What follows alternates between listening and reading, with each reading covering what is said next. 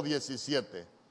Y que ninguno pudiese comprar ni vender, sino el que tuviese la marca o el nombre de la bestia o el número de su nombre. Que el Señor añada bendición a su palabra. Fíjese que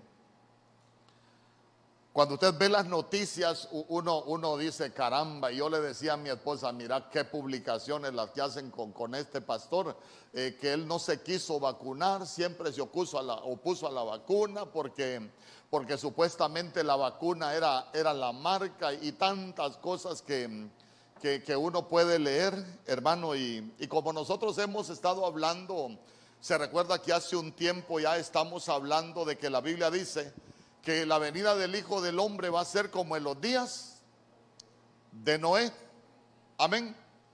Hemos, hemos hablado, usted se ha dado cuenta que yo he tenido que salir, pero, pero siempre hemos, hemos predicado de, de lo mismo. Eh, yo me recuerdo que, es más, yo no terminé con los implementos de bronce, sino que el hermano Luis cerró con, con el escudo. Pero, pero de pronto nosotros vemos que, hay cosas que nosotros necesitamos entender y se lo, se lo quiero repetir como decía, como decía Judas allá en su libro, hay cosas que yo les quiero recordar.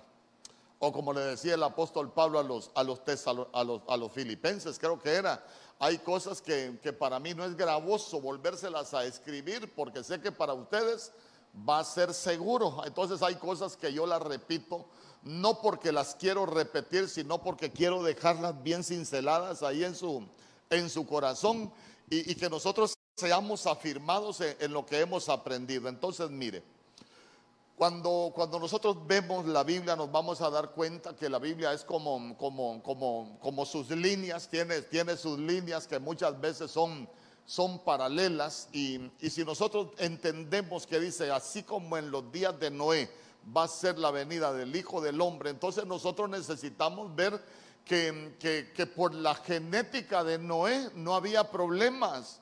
Usted se va a dar cuenta que en la genética de Noé, nosotros en Génesis capítulo 5, verso 24, encontramos un Enoch que dice que no caminó con Dios y Dios se lo llevó porque dio testimonio de haber agradado a Dios. Entonces, cuando hablamos de los días de Noé, nosotros podemos darnos cuenta que hay un paralelo, que hay algo que, desencadenó en los días de Noé, porque desde que el hombre y la mujer salen del huerto, nosotros podemos ver que en el huerto quedaron los vivientes, pero fuera del huerto ellos dieron, tuvieron dos hijos, ¿se recuerda?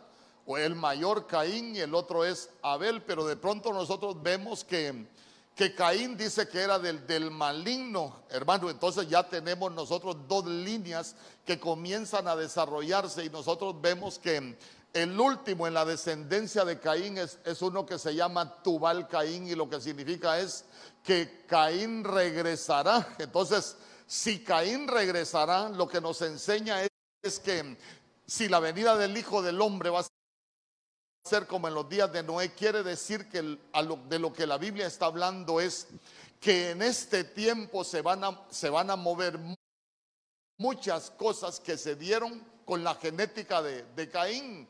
porque el corazón de los hombres se encaminaba de continuo al mal cuando el Señor dice que le dolió en su corazón haber creado al hombre? Claro, porque era una genética contaminada con la genética del maligno. Amén conmigo. Y entonces, entonces vea usted que de pronto, de pronto, nosotros vemos que eh, con Caín sucedieron muchas cosas que, para nosotros, hermano, es importante que las podamos conocer, que las podamos comprender. ¿Por qué? Porque son moveres espirituales que se van a dar en este tiempo.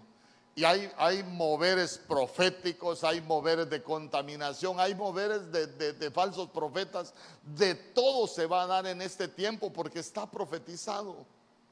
Entonces yo quiero, quiero seguir en ese orden de cosas los domingos hablando de, hablando de como en los días de Noé, pero para entender los días de Noé nosotros necesitamos revisar lo que desencadenó en los días de Noé. Y usted se va a dar cuenta que quien lo provocó fue la genética de Caín. Entonces, comienzan ellos y, vamos a hablar de Caín. Usted se recuerda que ellos van, presentan sus ofrendas. Hermano, el Señor se agrada de la ofrenda de, de Abel, pero no se agradó de la ofrenda de Caín. Usted se recuerda, Caín se enoja, mata a su hermano. Y como él mata a su hermano, nosotros vemos que el Señor emite un juicio y hay una condena en contra de Caín. ¿Por, qué, lo, ¿Por qué lo quiero llevar a esto? Porque de pronto la gente dice, dice, yo no me vacuno porque esa es la marca de la bestia.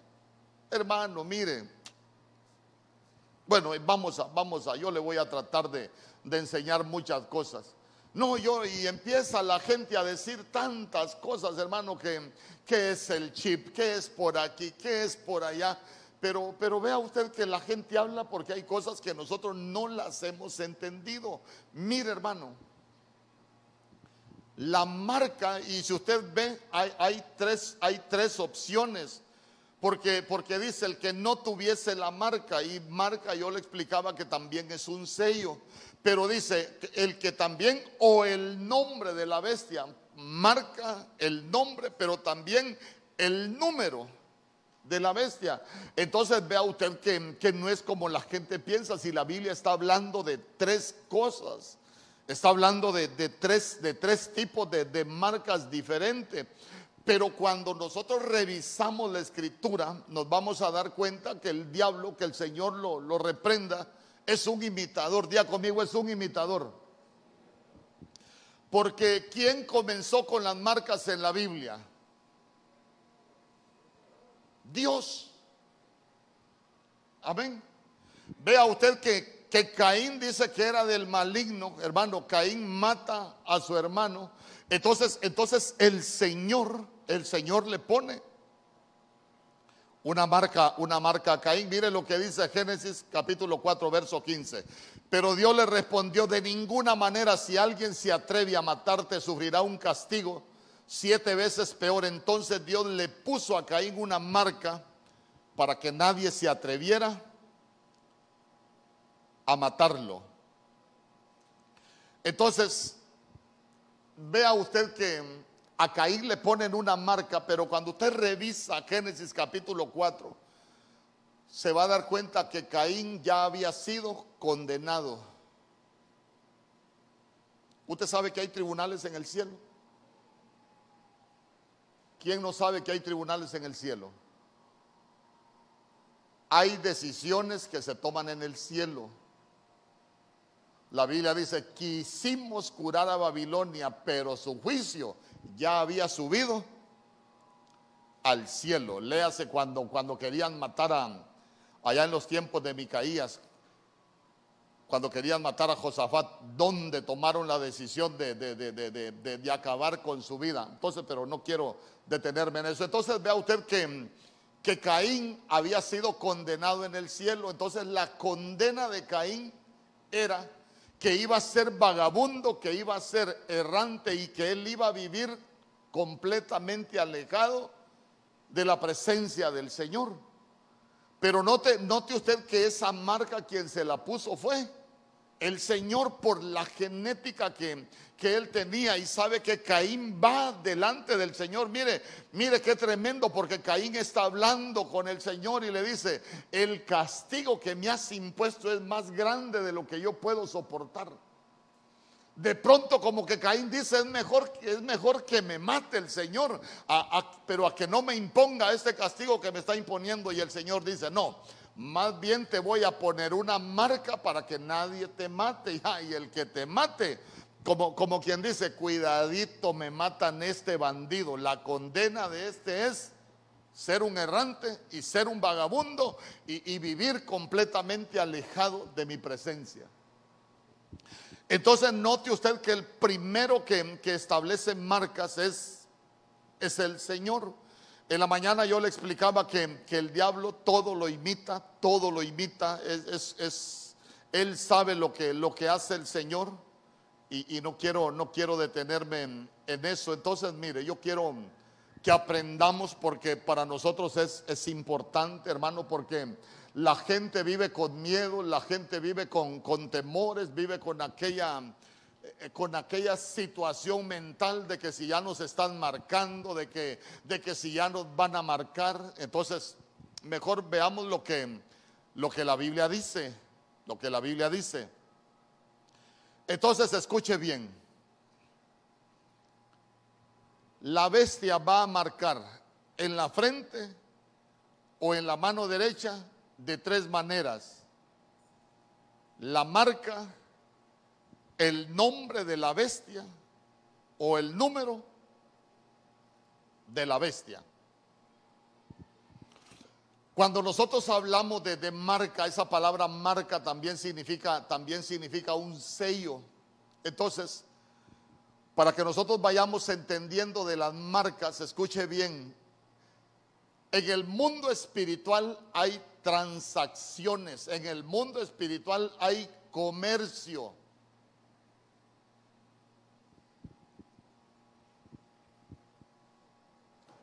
Mire lo que dice Apocalipsis capítulo 18, verso 11. Escuche bien, hay comercio.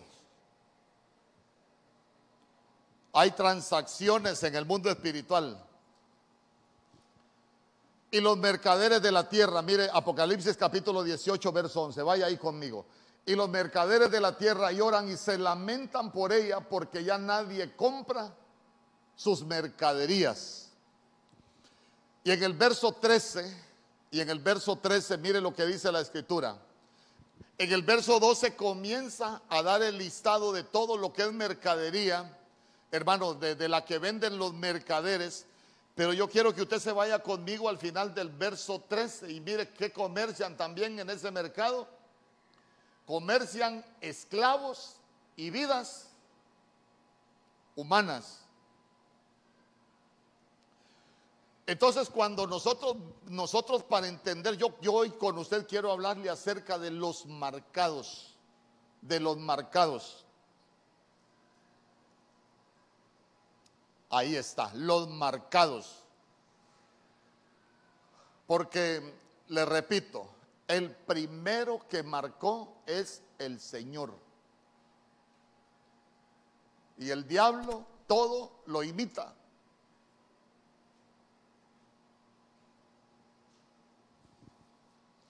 Entonces vea que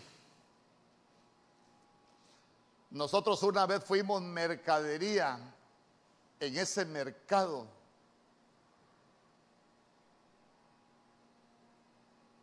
donde se comerciaban vidas humanas. Y en Primera de Corintios capítulo 6 verso 20 la Biblia dice, pues por precio, mire, mire lo que dice Corintios 6 20, Primera de Corintios 6 20 pues por precio habéis sido comprados. Por tanto, glorificad a Dios en vuestro cuerpo y en vuestro espíritu, los cuales son de Dios.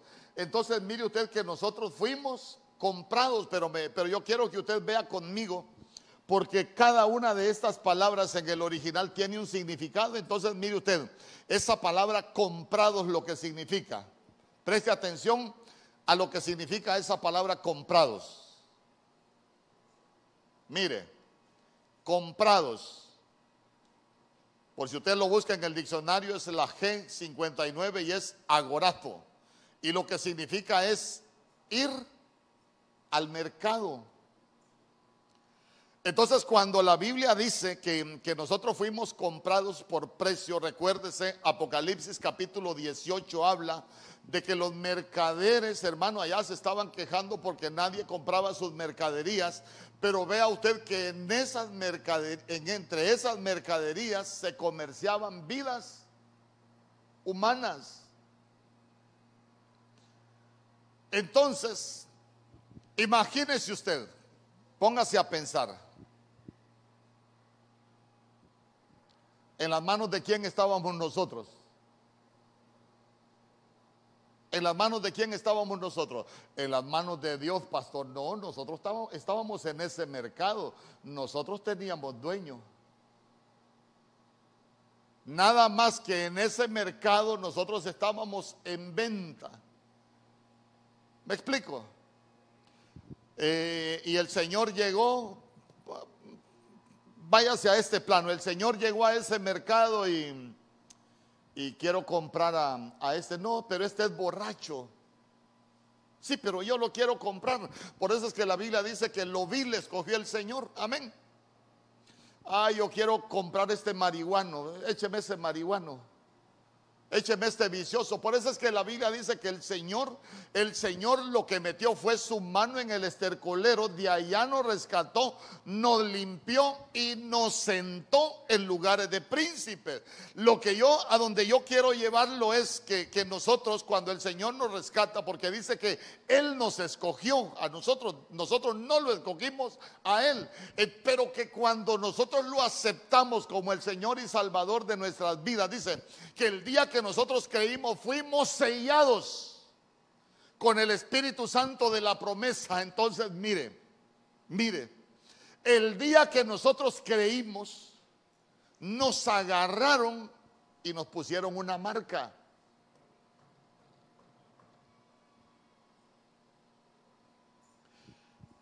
Y sabe que cuando dice que fuimos sellados, eso es lo que dice, nos pusieron una marca de propiedad, yo le explicaba. Es como cuando alguien tiene ganado que nace un ternero, lo primero que hace es ponerle el fierro para que no se le pierda. Amén. Entonces, mire, usted ese animalito que nació, usted y yo éramos esos animalitos. Y desde el día que nacimos de nuevo, lo primero que hicieron con nosotros fue ponernos una marca de que nosotros pertenecemos al Señor. Nos cambiaron de dueño. Por eso es que la Biblia dice, hermano, que nosotros fuimos trasladados del reino de las tinieblas, porque nosotros estábamos en ese mercado donde se comercia con esclavos y con vidas humanas. Entonces estábamos en ese mercado, pero era un mercado de tinieblas y entonces nos sacan de ese mercado de tinieblas, nos ponen una marca y nos trasladan al reino de la luz pero ya venimos marcados. Amén. Entonces mire, si nosotros ya venimos marcados, a nosotros nadie nos puede venir a marcar. Hermano, nosotros los cristianos necesitamos de tener esa convicción que si a nosotros nos marcó el Señor, nadie más nos puede venir a marcar.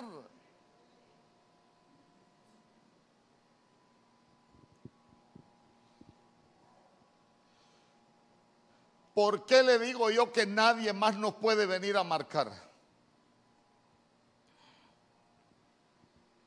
En Ezequiel capítulo 9, hoy en la mañana hablé un poco de Ezequiel pero sé que muchos no vinieron en la mañana.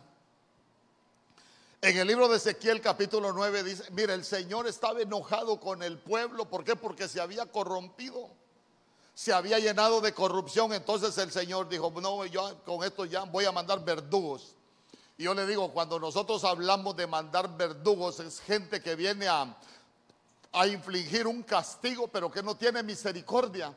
Entonces cuando nosotros vemos la Biblia dice que habían seis, habían seis personas, habían, habían seis, seis varones, dice la Biblia. Pero de pronto en medio de los seis varones dice que había, habían cinco que eran verdugos, pero había uno que estaba vestido con vestiduras de lino. Ahí están, mire, los verdugos. En el verso 2, si usted ve el verso 2 de Ezequiel capítulo 9, Llegaron los verdugos, pero yo quiero llevarlo a eso de las marcas. Si me ponen el verso 2.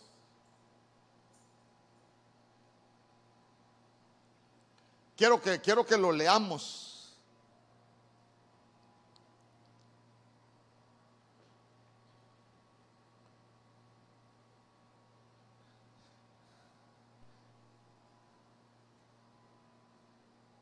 Algún día vamos a tener un programa mejor.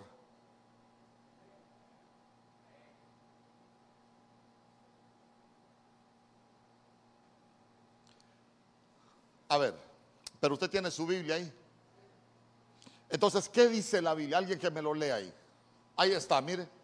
He aquí seis hombres venían por el camino de la puerta superior que mira al norte, cada uno con su arma destructor en la mano. Y entre ellos, ¿qué había entre ellos? Entre ellos había un hombre vestido de lino. A ver, ¿quiénes se vestían de lino? ¿Ah? Los sacerdotes. Los sacerdotes. Entonces dice, había un hombre vestido de lino con una cartera de escribano a la cintura y entraron y se pusieron junto al altar de bronce. Entonces el Señor mandó los verdugos, pero vea usted, en medio de los verdugos venía uno vestido de lino. El problema es que antes de que los verdugos entraran a la ciudad, el Señor le da instrucciones al que estaba vestido de, de lino y le dice, vas a entrar en la ciudad y vas a marcar a los que están clamando y a los que están gimiendo. Entonces, claro, aquel viene, va marcando al que está clamando, al que está gimiendo, a los que estamos buscando del Señor, a los que estamos delante de su presencia. Ya se dio cuenta que nos ponen una marca. Entonces después viene el destructor, pero el destructor ya no puede hacer nada contra los que están marcados. ¿Por qué no puede hacer nada? Porque el que los mandó a marcar es el Señor. Y hay tantas figuras que nosotros podemos ver que el Señor marca primero y se levante quien se levante, no puede provocarle daño al pueblo de Dios porque ya está marcado. Se recuerda, Éxodo capítulo 12, venía la plaga que iba a dar muerte a los primogénitos. Y el Señor les da instrucciones que tenían que, le da instrucciones a su pueblo que tenían que, que matar un cordero y que con la sangre del cordero tenían que marcar los dinteles de las puertas. ¿Por qué? Porque iba a venir el heridor, iba a venir un destructor. Entonces, mire qué interesante. ¿Por qué? Porque cuando, cuando llegaba el destructor, llegaba el heridor, en las casas donde estaba la marca, pasaba por alto. Usted se da cuenta que mató los primogénitos, pero de los primogénitos de quién mató? De los que no estaban marcados. Entonces, ¿qué aprendemos nosotros? El que está marcado, nadie lo puede marcar. El que está marcado, nadie lo puede destruir. Dice amén conmigo. Nosotros estamos marcados. Nadie nos puede marcar. El día que nosotros nos convertimos al Señor, nos pusieron un sello. Nosotros somos propiedad del Dios Todopoderoso. Dice amén conmigo. Entonces, mire,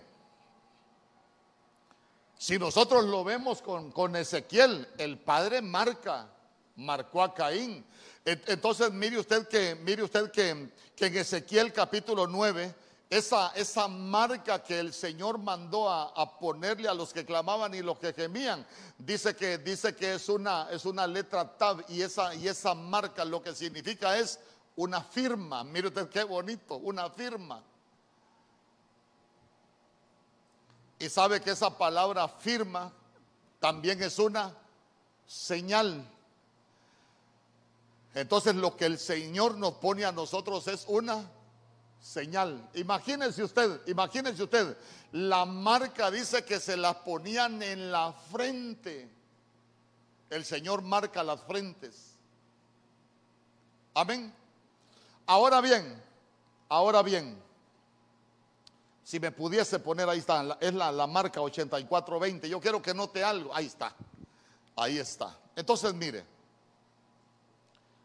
no, la 8420, marca 8420. Ahí está, abajo de Ezequiel 9, donde, donde le digo, donde le puse Dios Padre marca. Entonces, mire, esa palabra marca que aparece ahí es la letra Tab. Y la letra Tab en el alefato hebreo lo que tiene es una, es la forma de una cruz. de una cruz. Y dice que es una firma. Note que, esa, marca dice que es una firma. Pero esa es una firma de propiedad. Imagínese, póngase usted a pensar. Va el enemigo, te quiere destruir o te quiere marcar. Y lo primero que va a haber en nuestra frente, que es? Una firma. ¿Y quién nos puso esa firma? El Señor. Nosotros estamos firmados. Mire qué bonito. Como quien dice, este me pertenece a mí, a este nadie me lo puede tocar. Lo que yo le quiero dejar en su corazón es que nosotros tenemos una marca, tenemos, tenemos una señal, el Señor nos puso una firma y sobre esa firma, hermanos, si Él es el más grande, nadie más puede firmar ahí. ¿Me explico? Entonces mire usted cómo cómo el Señor, cómo el Señor nos marca. Y sabe que me llamaba mucho la atención que el Señor le dijo a los verdugos, maten a los viejos, a los jóvenes, a las vírgenes, a los niños, a las mujeres, hasta que no quede ninguno, pero a todo aquel sobre el cual hubiere señal, a ese no se van a acercar. Mire usted, Ezequiel capítulo 9, verso 6. Mírelo ahí conmigo matad a viejos, jóvenes y vírgenes, niños y mujeres, hasta que no quede ninguno, pero a todo aquel sobre el cual hubiere señal, no os acercaréis y comenzaréis. ¿Por dónde iban a comenzar? ¿Por dónde iban a comenzar? ¿A quiénes van a revisar primero? a nosotros. yo, mire, es que eso es, lo, eso es lo hermoso de que nosotros vayamos comprendiendo las escrituras. Imagínense, eh, vamos a ver, vamos a revisar los marcados. Ah, e, este tiene la, la, firma ahí de, en la frente. Moisés tiene la firma, la hermana Hazy tiene la firma, Diana tiene la firma, pero imagínense alguien que no tenga la firma. A este me lo matan. ¿Me explico? pero usted aceptó al Señor. Nosotros tenemos esa marca. Yo lo que quiero dejarle en su corazón es que no tenga miedo, hermano. Nosotros no podemos vivir con temor. Nosotros debemos de tener esa confianza en quien nosotros hemos creído, que nos rescató, que fue al mercado, allá pagó el precio por nosotros y sabe que ya nos marcó. Ya nos marcó. Y mire qué tremendo. Hasta instrucciones va por dónde van a comenzar. Por mi santuario, por la iglesia. O sea que a los primeros que van a revisar es a la iglesia. Hablemos algunas cositas. En la iglesia puede haber gente con genética de diablo. Cuando estaba hablando nuestro Señor Jesús con sus discípulos, les dijo, no escogí yo a vosotros doce y uno de vosotros es diablo, les dijo. Había un diablo en, en medio de los doce. ¿Y quién era el diablo? Judas. ¿Se recuerda usted que en una de esas pláticas que tenía con sus discípulos, Pedro se puso a decir algunas cosas y el Señor lo que le dijo fue, apártate de mí, Satanás. Apártate de mí, Satanás. Entonces note usted que, que en ese momento hay algo que pasó con, que pasó con, con Pedro. Es más, Pedro fue apóstata porque a Pedro negó, el, negó al Señor.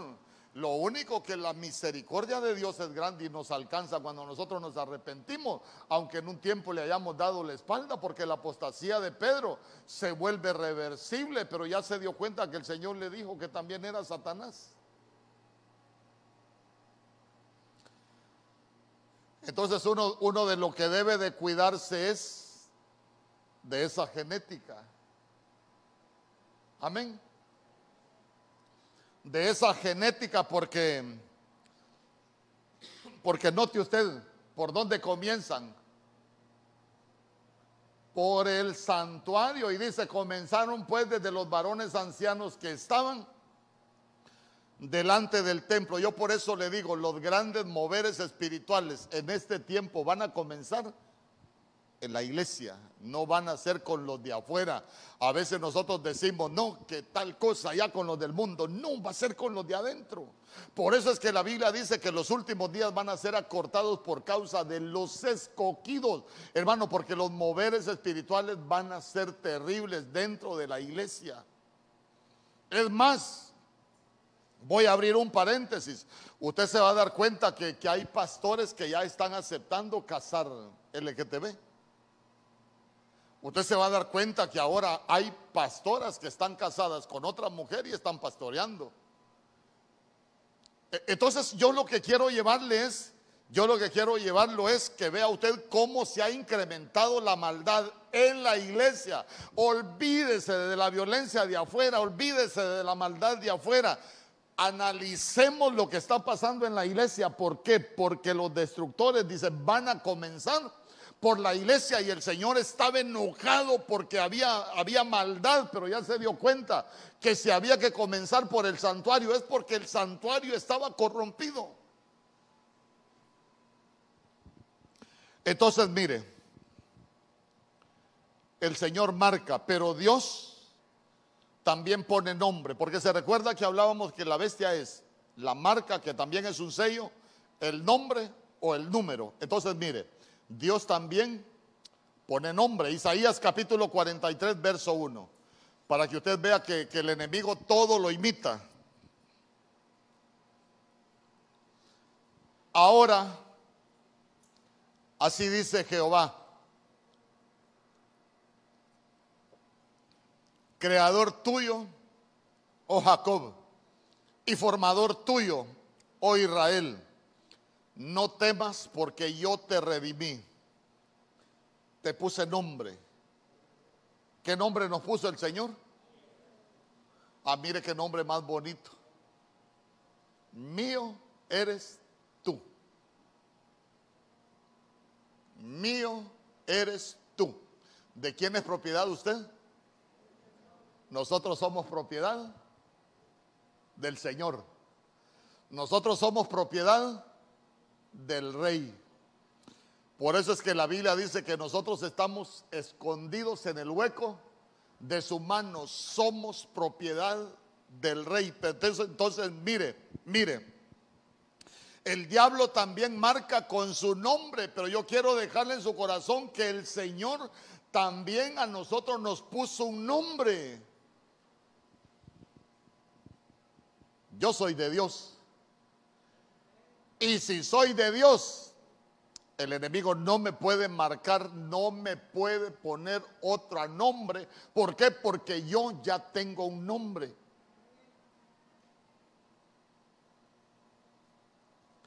Entonces, mire, mire qué interesante. Yo le, yo le decía, Dios pone nombres y a través de toda la escritura usted se va a dar cuenta que el Señor hasta cambia nombres.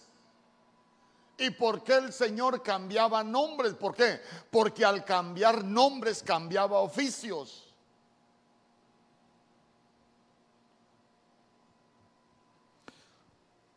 Alguien podía venir amarrado a, lo malo con un nombre. ¿Y qué hacía el Señor con todo lo que su nombre eh, era para algo malo? El Señor lo que hacía era que le cambiaba nombre.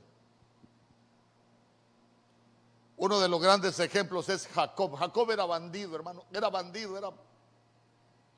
Póngale. Terrible el Jacob. Pero ya se recuerda que, que, cuando él se encuentra con el ángel de Jehová, que él le decía, eh, bendíceme, solo bendíceme, no te dejaré si no me bendices.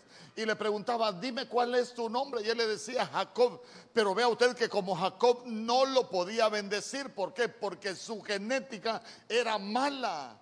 Jacob era un engañador. Entonces, si usted ve quién es el engañador, el diablo, la serpiente es la que engaña. Y Jacob tenía esa genética. Entonces cuando él le decía, ¿cómo te llamas? Me llamo Jacob, no lo podía bendecir. Pero él seguía batallando, es que no te déjame que ya raye el alba, dime cuál es tu nombre. Jacob, ¿sabes qué? Ya no te vas a llamar Jacob, ahora te vas a llamar Israel. Israel lo que significa es príncipe de Dios, pero después de que le cambia nombre, el Señor sí lo pudo bendecir. Es más, hasta que le cambió nombre, es cuando le dijo, reyes van a salir de tus lomos, un pueblo va a salir de tus lomos, un pueblo para el Señor, pero vea usted que primero le tuvo que cambiar nombre, si el Señor nos cambió nombre, si el Señor nos puso nombre, nadie más nos puede poner nombre, porque usted y yo ya tenemos nombre. Hoy en la mañana contesté preguntas. Si usted tiene alguna duda, también le voy a contestar sus dudas hoy en la tarde.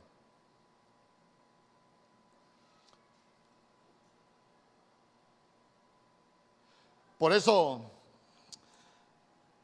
por eso cuando usted se va al libro de Juan capítulo 17, se va a dar cuenta que cuando nuestro Señor Jesús está orando, porque esa es una oración de nuestro Señor Jesús, Él dice, Padre de los que me diste, ninguno se perdió, solo el Hijo de perdición, eran tuyos y me los diste. Entonces, entonces Él empieza, Él empieza a hablar y Él dice, yo los guardaba en tu nombre como quien dice, yo los guardaba porque tú ya les habías puesto nombre. Eran tuyos y me los diste. Mire, mire qué oración, qué oración más bonita. Y le dice, Padre, yo te ruego para que ellos sean uno, así como tú y yo somos uno, para que también ellos sean uno con nosotros. Entonces, mire, cuando a nosotros nos dan nombre y cuando a nosotros nos cambian nombre, nosotros dejamos de ser uno con el que tenía poder y autoridad sobre nosotros y nosotros nos volvemos uno con el Señor. Y si nosotros nos volvemos uno con el Señor, por eso es que la Biblia dice que a nosotros los vencedores nos dieron un nombre nuevo. Porque nosotros tenemos nombre nuevo. ¿Y quién nos marcó con ese nombre nuevo? El Señor. Entonces el diablo no nos puede dar otro nombre a nosotros. Porque nosotros ya tenemos Señor y nosotros tenemos Rey. ¿Cuántos dicen amén? Entonces, mire, e, eso es lo que, lo que nosotros vamos aprendiendo. A mí, me, a mí me decían, pastor, ¿y usted se va a vacunar? Yo sí. Ay, pastor, pero es que es la marca, ahí viene el chip, ahí viene no sé qué. Hermano, yo tengo la convicción, ¿sabe qué? Que si ya tengo nombre nuevo, si a mí el que me escogió me marcó, me cambió nombre, a mí nadie más me puede marcar. Es más, Ahora la gente dice, no, porque con esa vacuna van a matar a la gente. Perdóneme, eh, nadie te puede matar antes de tiempo. ¿Por qué? Porque cuando usted revisa el Salmo 139 se va a dar cuenta que la Biblia dice que el Señor vio nuestro embrión y empezó a escribir todos los días de nuestra vida sin que faltara ninguno de ellos y dice que ahí está escrita la fecha del nacimiento y en ese plan está escrita la fecha de la muerte, el día de morir. Por eso es que Salomón dice allá en Eclesiastés capítulo 3, todo tiene su tiempo. Hay un tiempo de nacer y hay un tiempo de morir. ¿Por qué? Porque por eso fue el sacrificio de Cristo Jesús, fue arrebatarle las llaves al que tenía el imperio de la muerte. ¿Para qué? Para darnos vida. ¿Por qué? Porque el diablo ya no tiene potestad sobre nosotros.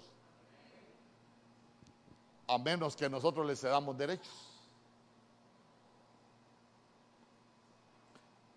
Porque la Biblia dice que Satanás entró en Judas. ¿Y por qué entró? Porque le abrió la puerta. La única manera como puede entrar es que nosotros le abramos la puerta. Pero nosotros le cerramos la puerta al diablo, que el Señor lo reprenda. ¿Cuántos dicen amén?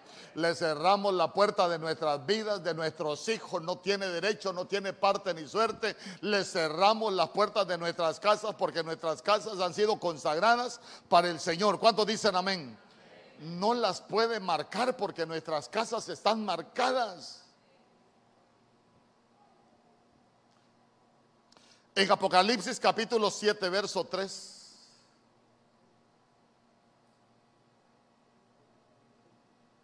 El Señor nos puso nombre. Soy de Dios. Mire qué nombre tan bonito.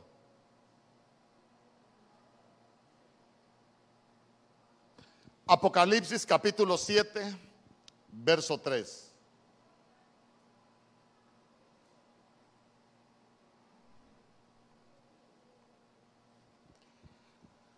Diciendo, no hagáis daño a la tierra, ni al mar, ni a los árboles, hasta que hayamos sellado en sus frentes a los siervos de nuestro Dios. Entonces, mire, ahí, ahí, ahí vamos, a, vamos a hablar de otra señal. Hermano, están hablando de todo lo que iba a venir sobre, sobre la tierra, pero vea usted que les comienzan a dar instrucciones a los destructores. Bueno, ustedes van a ir a la tierra, van a, van a ir a causar destrucción, pero saben que no hagan daño a la tierra, ni al mar, ni a los árboles, hasta que hayamos sellado en sus frentes a los siervos de nuestro Dios. ¿Usted es siervo de Dios? ¿Usted es sierva de Dios? La destrucción no va a venir cuando nosotros, si nosotros no estamos sellados todavía, pero ya, ya nosotros estamos sellados, a eso es que lo quiero, lo quiero llevar. Entonces, entonces mire qué, qué hermoso.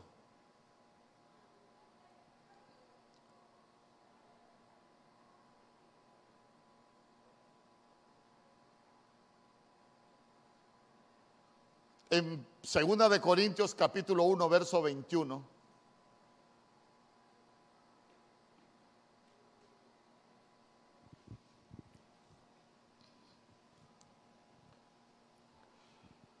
Segunda de Corintios capítulo 1 verso 21.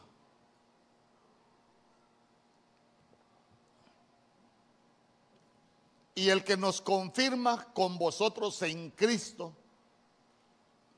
y el que nos ungió es Dios. Diga conmigo, el que me confirmó y el que me ungió es Dios. Verso 22. El cual también, ¿qué dice? Nos ha sellado, o sea que el Señor, el Padre, también nos puso un sello. El cual también nos ha sellado y nos ha dado las arras del Espíritu en nuestros corazones. Sabe que cuando habla de que nos ha sellado y nos ha dado las arras del Espíritu, dice que eso es como, eh, como, como, como pagar un depósito por adelantado. Es como cuando usted va a una, a una tienda de apartados y usted dice, mire, yo quiero que que para el 14 de febrero le quiero regalar estas flores a mi esposa, pero desde ahorita las quiero apartar. E, entonces quiero pagar un depósito. Entonces viene el Señor y, pagó, pagó un depósito, pero eso es un depósito en garantía. Quiere decir que aparte de pagar el precio de nuestro rescate, también el Señor pagó un depósito por si acaso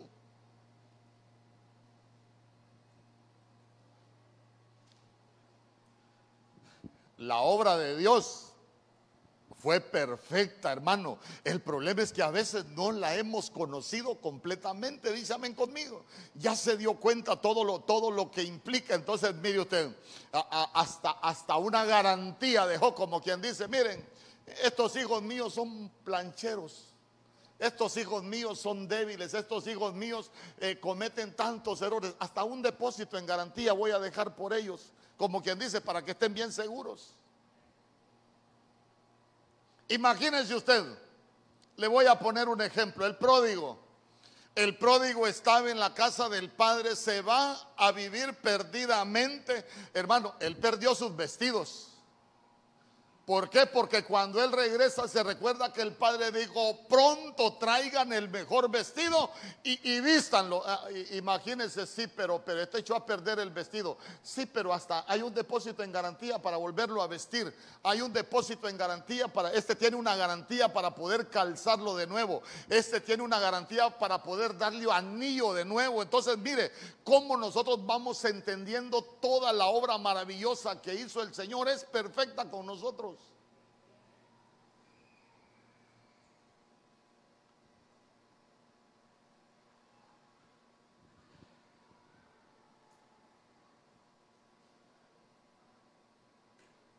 En segunda de Timoteo, capítulo 2, verso 19. Mire lo que dice la Biblia.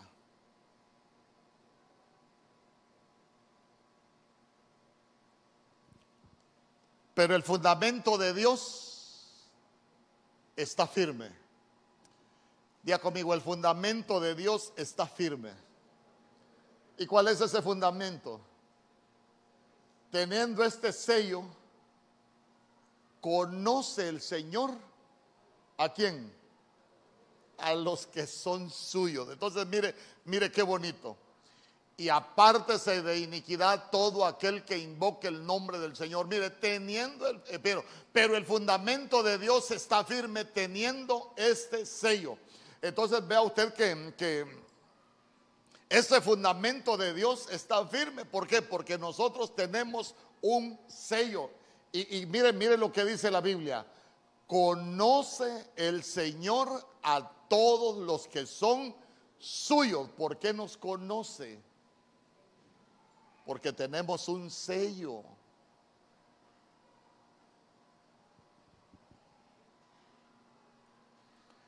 Imagínese el diablo, vamos a ver, voy a ir a Benecer a ver a quién marco. Ah, no, pero este tiene el sello esta tiene el sello, esta tiene el sello, esta tiene el sello. Y el Señor conoce a los que son suyos. Por eso dice que el Señor a sus ovejas las llama, las llama por nombre. ¿Por qué? Porque el Señor nos dio un nombre.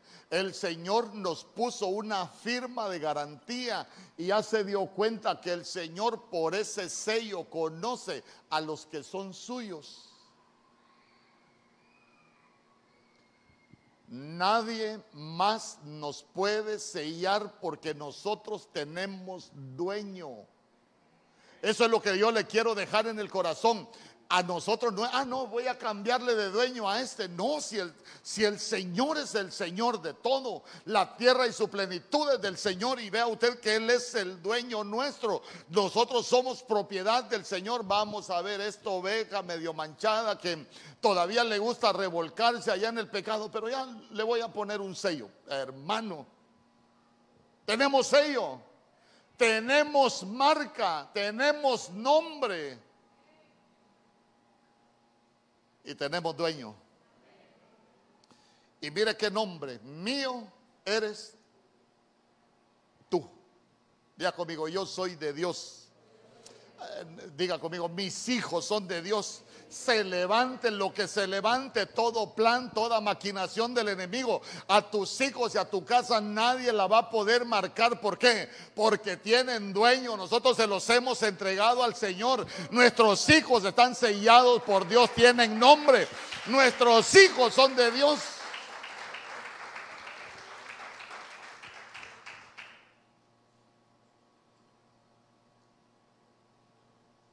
Con esto cierro. Gálatas capítulo 6, verso 17.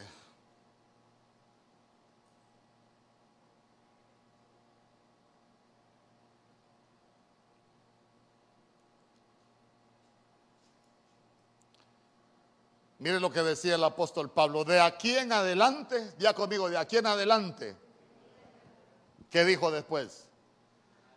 Nadie me cause molestias porque yo traigo en mi cuerpo las marcas del Señor Jesús. Cuando llegue el diablo diciéndole, te voy a marcar, eh, no me molestes, por favor, yo ya estoy marcado. Cuando lleguen esos pensamientos, hermano, cuando llegue el temor, dígale, no, si no te tengo temor, no me vas a marcar porque yo ya estoy marcado. Yo ya tengo marcas, nadie más me puede marcar. A eso es donde yo lo quiero llevar. Mire, mire qué hermoso, porque la gente vive con temor, la gente anda, anda haciendo cosas que no son correctas, porque muchas veces, ah, el diablo me va a marcar. No, el diablo no nos puede marcar. Porque nosotros ya estamos marcados. A nosotros ya nos pusieron nombre. Y mire qué bonito, porque esa palabra marca también es estigma.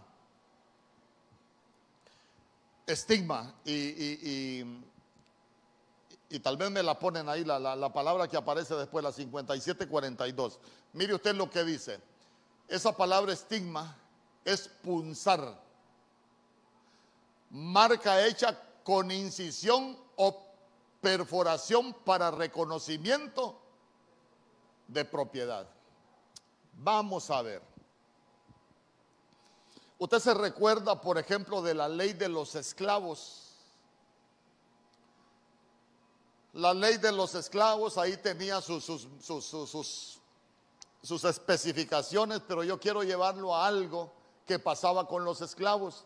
Dice que había un tiempo que se llegaba, que había que darle libertad al esclavo para que él pudiese decidir. Entonces, si el esclavo decidía quedarse en la casa de su amo, al esclavo lo que le horadaban era la oreja derecha con una lesna, le perforaban la oreja. Entonces, claro, cuando le perforaban la oreja es que el esclavo había tomado la decisión de quedarse en la casa de su señor y le llamaban esclavo por amor. Era propiedad de su amo, pero se volvía esclavo por amor. Entonces, mire, ¿por qué nosotros servimos al Señor? Somos esclavos por amor. ¿Por qué nosotros buscamos del Señor? Porque somos esclavos por amor. ¿Por qué permanecemos en la casa del Señor? Porque somos esclavos por amor. Antes no éramos esclavos por amor.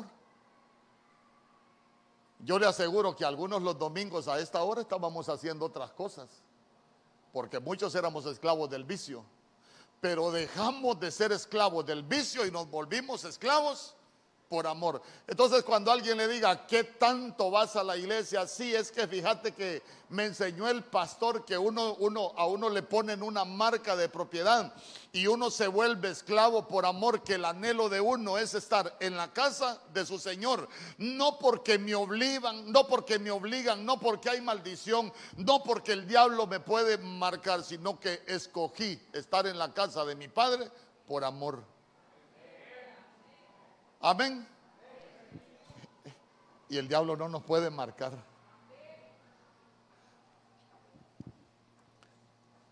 Amén.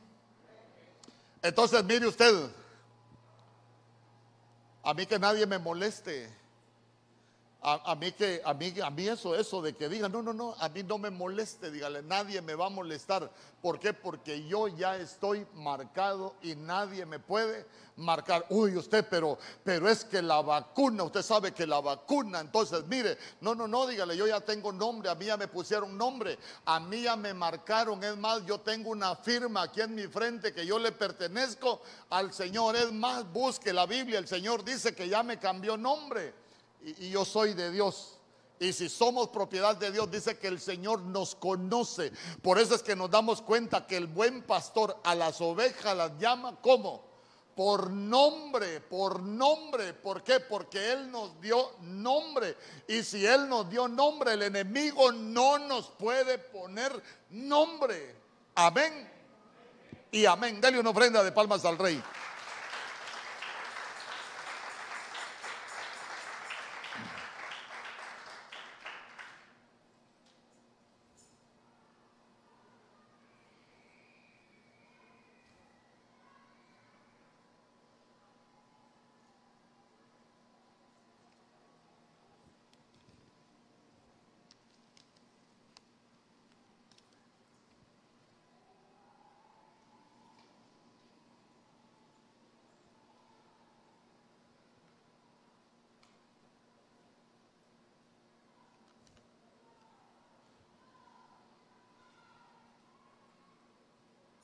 Gloria a Dios. Dice, pastor, Dios le bendiga. Amén. Los que se quedan en la tribulación, los de alabanza pueden subir. Porque el Señor volverá, volverá por nosotros. Ya tenemos el nombre, ya tenemos el sello. Somos propiedad de Él, Él viene por los suyos. Dice amén conmigo. Sí, por eso nos vamos a ir con Él. Bien, dice. Pastor, Dios le bendiga, amén. Los que se quedan en la gran tribulación y aunque están sellados de Dios, ¿se salvarán? Sí. Recuérdese que la Biblia dice, hijitos, permaneced en Él, dice allá la Biblia en Juan, para que cuando Él se manifieste en su venida, para que cuando Él venga y en su parucía por la iglesia, vosotros puedan ser tenidos por dignos y no tengan que retirarse de Él avergonzados. Entonces, mire, hoy el Señor hablaba que hay que permanecer junto al río para dar frutos. Y usted sabe que hay frutos de paz, hay frutos de amor, hay, frutos de arrepentimiento, eh, los frutos dignos de arrepentimiento. Entonces, entonces, lo que nosotros venimos a hacer, dice la Biblia, que nosotros somos limpios por el agua de la palabra. Yo he dicho, la iglesia es una lavandería. Uno viene a escuchar un mensaje y el agua de la palabra debería de limpiarnos. Debería de cambiarnos de todo aquello que ha estado sucio en nosotros. Debería de ser purificado. ¿Por qué? Porque el que no esté limpio cuando el Señor venga va a tener, miren, va a ser, tener que retirarse de él avergonzado, pero viene a pasar la tribulación, viene a pasar la tribulación. ¿Por qué? Porque en medio del trato de, las, de los tiempos tribulacionarios, ahí es donde va a lavar sus vestiduras. Salvo si es, salvo si es, ¿por qué?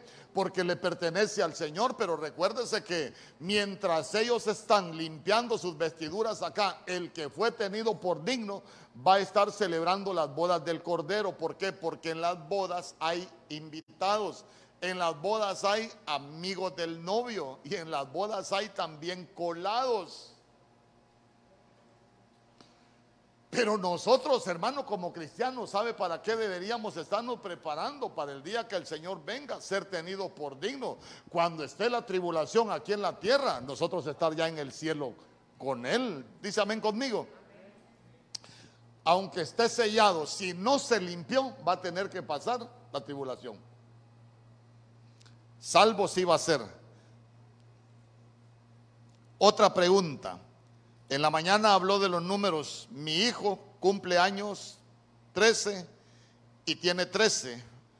¿Puede haber algo de rebelión? Mire, mire. Yo le explicaba en la mañana que todo tiene un ángulo bueno y todo tiene un ángulo malo. Los números tienen un lado bueno y tienen un ángulo malo. Cuando nosotros hablamos del número 3, estamos hablando de un número de, rebelión. Yo le dije, revise los primeros siete libros de la Biblia y usted se va a dar cuenta que todos tienen capítulo 13 y en todos hubo rebelión. Pero cuando llegamos al octavo libro, ese libro de Ruth, Ruth no tiene capítulo 13 y es la que llega a casarse con su voz. Entonces la iglesia que se va a casar con el Señor es la que no tiene rebelión. Pero vamos, pero vamos. El 13 no solo significa rebelión, 13 es número del gobierno perfecto.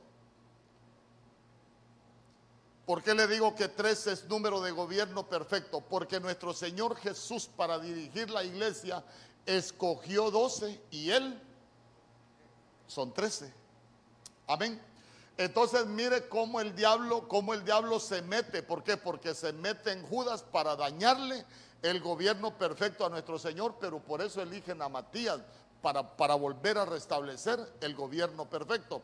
Entonces, mire, lo que nosotros necesitamos aprender es cómo orar, porque la Biblia dice, a veces nosotros no sabemos cómo orar, si sabemos que 13 es número de rebelión, entonces nosotros debemos de orar por nuestros hijos. Eh, yo cierro toda puerta de rebelión en mi casa. ¿Por qué? Porque en mi casa lo que tenemos es gobierno perfecto. Esta casa quien la gobierna es el Señor, no la gobierna el diablo. Amén.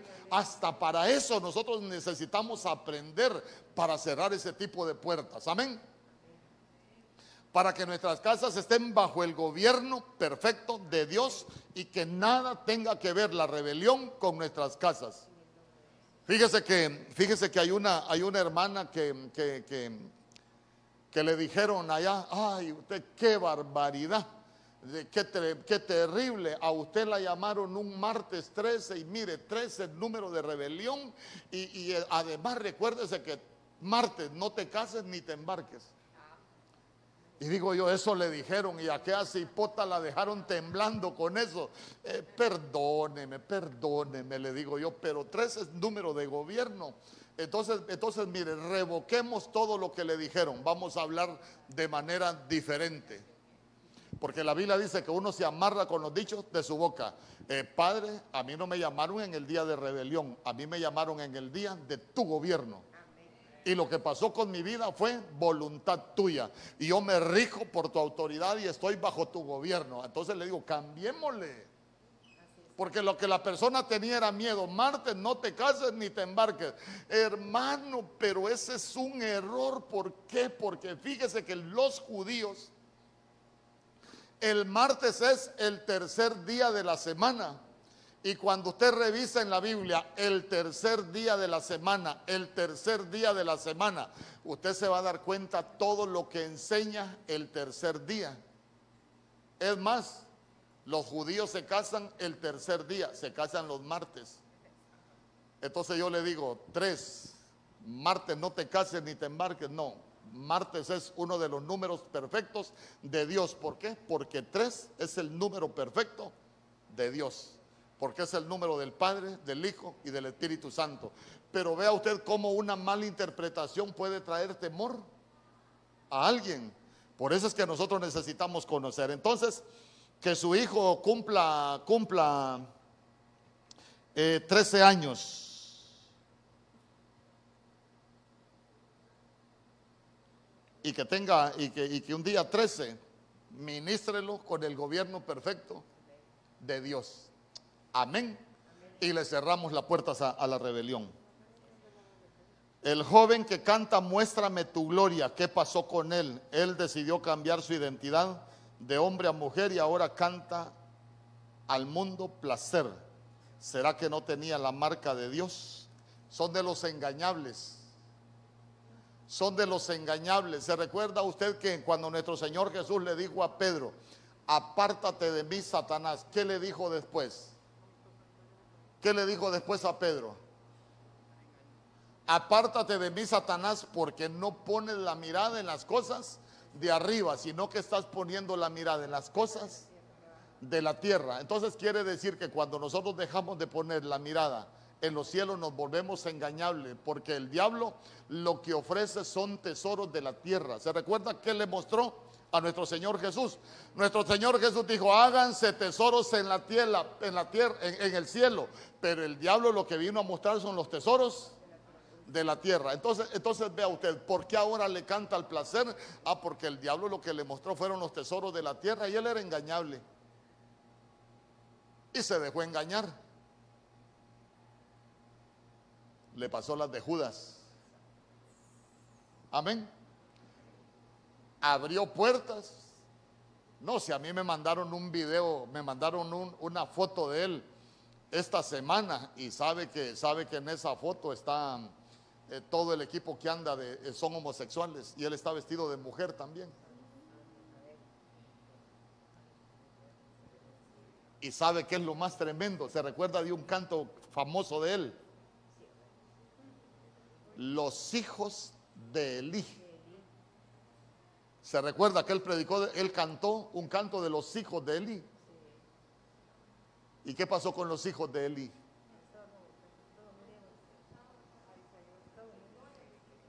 Generaciones sin gloria y cortados delante de la presencia del Señor. Y él terminó igual.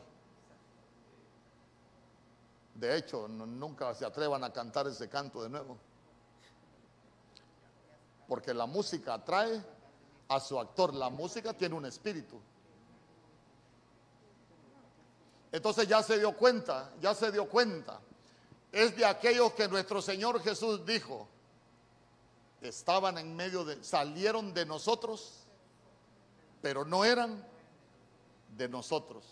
Ahí estuvieron, pero no eran. Entonces, ¿a dónde lo quiero llevar con esto? Nosotros necesitamos reflexionar. Eh, ¿Realmente nosotros somos hijos de Dios? ¿Usted es hijo de Dios? Si nosotros somos hijos de Dios, nos pusieron nombre. Y el Señor te dijo, mío, eres tú.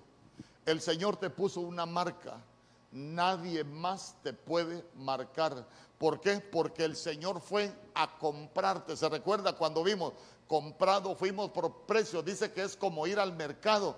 El Señor fue al mercado y dijo, me llevo a todos estos pecadores. A ver, ¿con qué precio vas a pagar? Precio de sangre. Amén. Nadie más puede hacer transacciones con nosotros porque ya nos compraron, nosotros tenemos dueño. Por eso dice que la marca, ese sello es un sello de propiedad.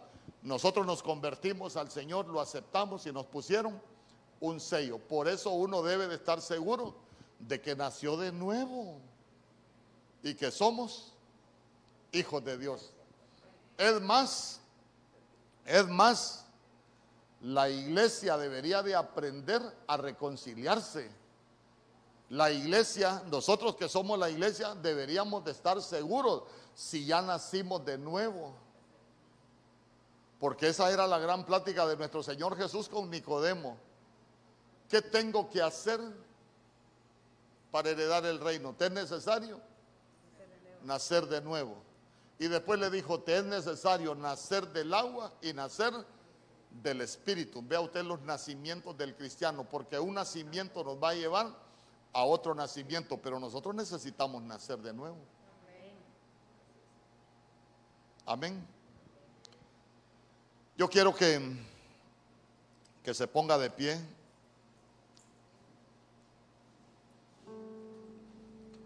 Y vamos a a entonar un cántico.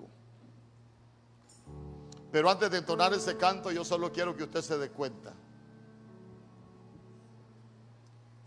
Si aún los mismos hombres han llegado a la conclusión de que la tierra prácticamente ya no tiene vida.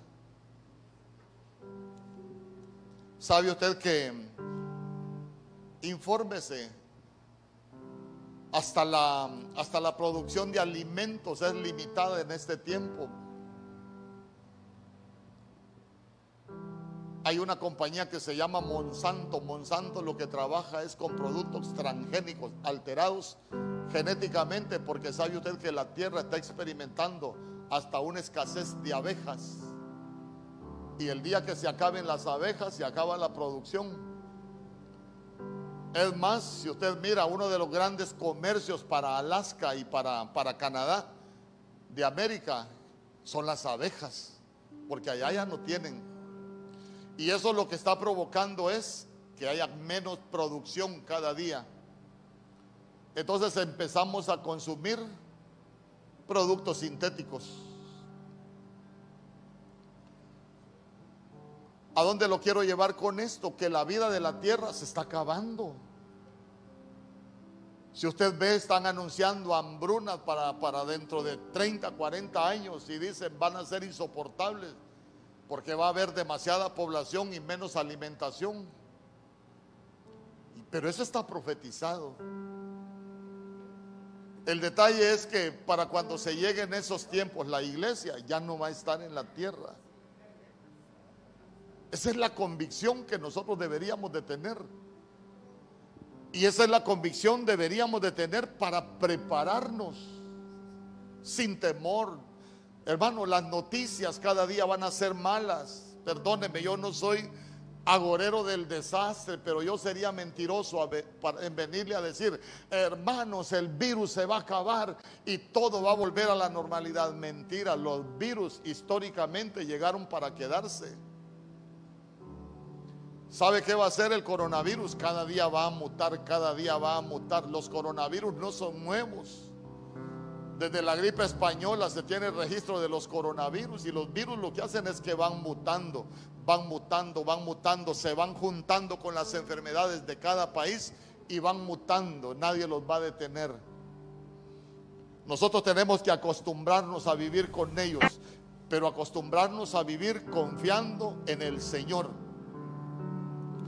Confiando en el Señor. ¿Por qué? Porque la Biblia dice que el Señor muestra el fin desde el principio. Hermano, para liberar al pueblo de Egipto, el Señor utilizó plagas. Entonces quiere decir que cuando el Señor nos vaya a sacar de la tierra, van a venir las plagas. Pero las plagas deberían de causar más destrucción en el mundo porque el Señor siempre tiene un gocén para nosotros. Gocén es la porción que nosotros tenemos en Dios, que aunque estamos en el mundo, nosotros no pertenecemos al mundo y aunque vengan plagas de destrucción para el mundo, nosotros vamos a ser preservados. Esa es la convicción que nosotros deberíamos de tener en este tiempo. Las plagas ahí van a estar, los virus ahí van a andar. Pero en el principio Dios reservó un gozén. Y diga, Dios tiene reservado un gozén para mí. No voy a temer de lo que viene. Viene destructor, sí, mi casa está marcada. Aunque venga el destructor, mi casa va a poder permanecer guardada de los destructores. El enemigo nos quiere causar daño, nos quiere modificar, quieren hacer muchas cosas. No, yo tengo dueño, tengo nombre, soy de Dios. Nadie me puede marcar, nadie puede hacer conmigo lo que quiera, porque yo tengo Señor y tengo Rey. Estamos marcados. En el nombre poderoso de Jesús, que esta sea una semilla en tu corazón que pueda germinar, que pueda crecer y que pueda llevar frutos, que te puedas dar cuenta que nosotros ya estamos marcados y que nosotros somos propiedad del Señor, somos propiedad de Dios y que nos estamos preparando para el día que Él venga, poder ser dignos y estar con Él. En el nombre poderoso de Jesús te damos gracias, oh Rey bendito, porque aún siendo viles, aún siendo débiles, porque tu palabra dice que lo vil del mundo escogiste, escogiste a los débiles, escogiste a lo que no servía en ese mercado, y tú fuiste el único capaz de pagar el precio de nuestra libertad. Que nada nos cause molestia, porque nosotros ya tenemos una marca. Nosotros tenemos las marcas de Cristo, porque somos uno en Él. Gracias, mi Señor. Amén.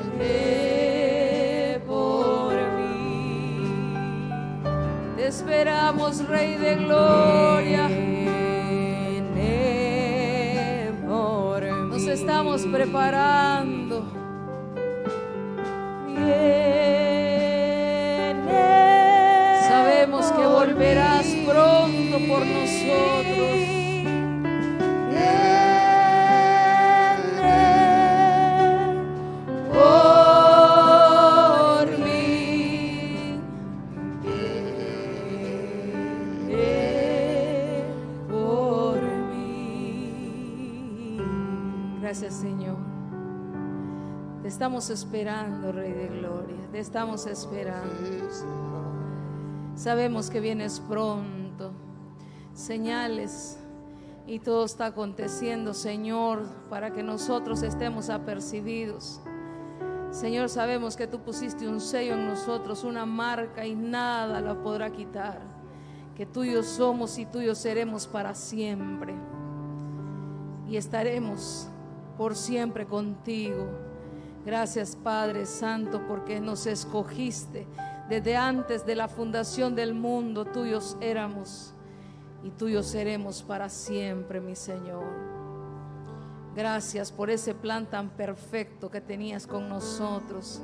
Gracias Señor porque no te, no te amamos porque por nosotros mismos, te amamos porque tú nos amaste primero. Te buscamos porque tú nos buscaste primero. Hoy estamos aquí, Señor, porque tú pusiste tu vida por nosotros. Gracias te damos. Gracias, Padre Santo. Gracias te damos en todo tiempo. Gracias, mi Señor. Mira este momento, Señor, que nunca se nos olvide. Que no se nos olvide, Señor, que estemos atentos, que estemos apercibidos, Señor, de tu venida. En el nombre poderoso de Jesús. Gracias, mi Dios. Rogamos, Padre Santo, que este momento, Señor, sea tu mano de poder con cada uno de nosotros. Señor, guárdanos de todo mal. Guárdanos, Señor, de todo hombre de, de, violencia, de hombre de maldad, de hombre de iniquidad, Señor, en el nombre de Jesús. Haznos invisibles, mi Señor. Guarda nuestras vidas, guarda nuestras familias, guarda, Señor, nuestro, nuestros hijos, nuestros bienes, Señor, nuestras empresas, nuestros trabajos, toda la obra de nuestras manos, mi bendito, en el nombre de Jesús. Te rogamos, Señor, que levantes muros, levantes vallado alrededor nuestro. Señor, que estemos guardados siempre bajo tu mano poderosa. Señor, que tú eres nuestra ciudad de refugio. Tú eres nuestra ciudad amurallada, mi Señor, donde nosotros nos, regocijamos, donde nosotros nos gozamos, donde nosotros lo buscamos, donde nosotros, Señor, nos refugiamos. Solo en ti, solo en ti. No buscamos nada más. Eres nuestro escondedero. Es, eres nuestro refugio. Eres todo para nosotros. Gracias Padre. Gracias Hijo y gracias Espíritu Santo. Todo contragolpe, todo golpe, todo Señor ataque de las tinieblas, Señor, queda anulado en el nombre poderoso de Jesús. Todo aquello que ha planeado las tinieblas en contra de tus hijos, Señor, queda desautorizado en el nombre poderoso de Jesús. Nada tiene validez sobre nuestras vidas en el nombre de Cristo. Que así sea, mi Señor. Que así sea en el nombre de Jesús. Amén. Amén y amén. Que Dios le guarde. Que